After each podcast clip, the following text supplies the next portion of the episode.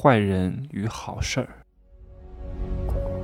没有事实，没有真相，只有认知，而认知才是无限接近真相背后的真相的唯一路径。Hello，大家好，我是真气学长哈。我经常听到别人跟我讲，这个人啊，就是怎么怎么怎么怎么怎么啊，某一个缺点，但是人还是不坏的。人是个好人，哎呀，通常讲这个话的人都是普通人。小孩子才谈论这个人是不是坏人，具备高认知的人只会讲这个人做的事情是好事儿还是坏事儿。各位，我们看事情啊，一定要高屋建瓴，一定要跟普通人有不一样的见解，不然你只能赚到平均的钱。今天是我拔智齿的第二天，我发现好的差不多了。天哪！我这个身体的恢复速度还是挺快的，得益于我十多年的保养啊！我从高中就开始吃营养品、喝茶，然后最近几年呢，每天都泡脚、做艾灸，啊，买那种雷火的艾草灸，我简直就像一个五六十岁的人啊，内心住着一个老灵魂。虽然长得比较俊秀阳光，但是内心也太成熟了。我经常听到别人说。出走半生，归来仍是少年，哈 哈那说明他白活了哈。这活到四五十岁，还依然是个少年的心态啊，也没什么成绩。我从来不这样说，我都说出走半生，归来已是教父，就是有教父的经历和阅历，保持着一颗少年的容貌啊，是比较好的。呵呵哎呀，我最近老是在小红书上看到很多五六十岁的人保养的跟我差不多大。我说这些人都是吃了福尔马林吗？太可怕了啊！好，我们不讲一些题外话了。人性真的是一个各位一定要花钱去学的东西。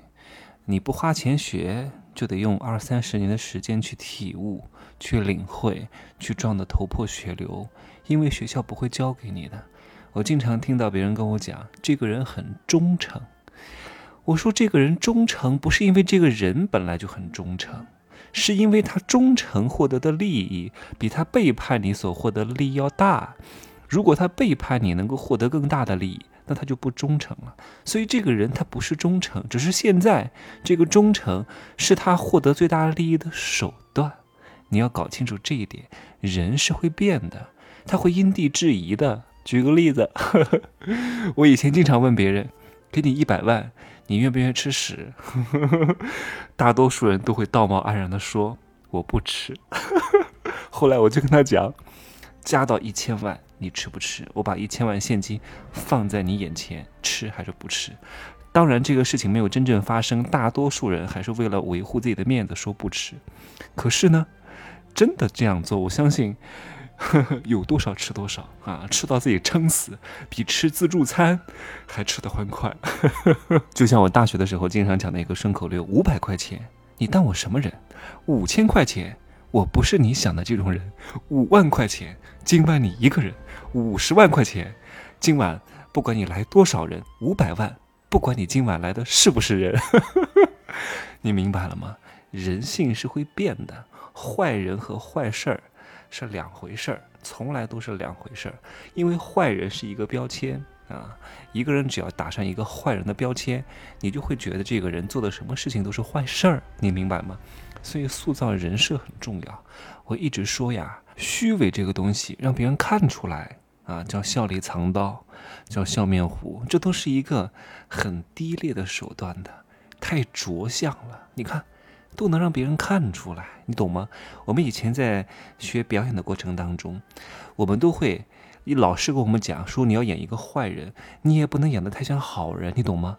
你要让别人感觉到好像有一点点像坏人，有一点点像好人，你得有一些动作透露出你是坏人的迹象，但是又不那么肯定。而不是彻底演的就像一个好人。如果你彻底演的就像一个好人，那你演的就不及格；如果你演的一看就是坏人，那你演的也不及格。所以，真正虚伪的人是什么人？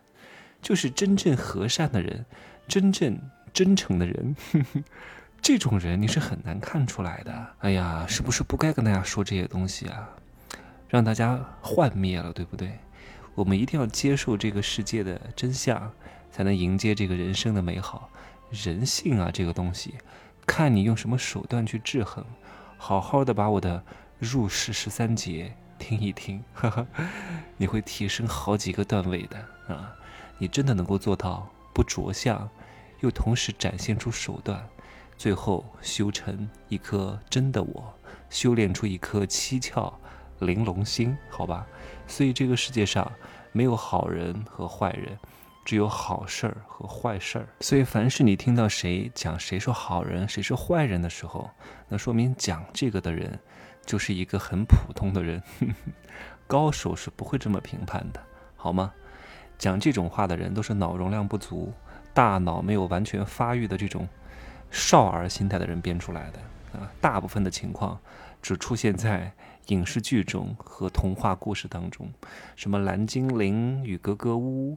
啊，喜羊羊与灰太狼，在现实生活当中是不可能的，好吧？今儿呢，依然不讲太多，好吧？就说这么多，可以加我的微信，真奇学长的拼音首字母加一二三零，备注喜马拉雅，通过概率更高。再见啊！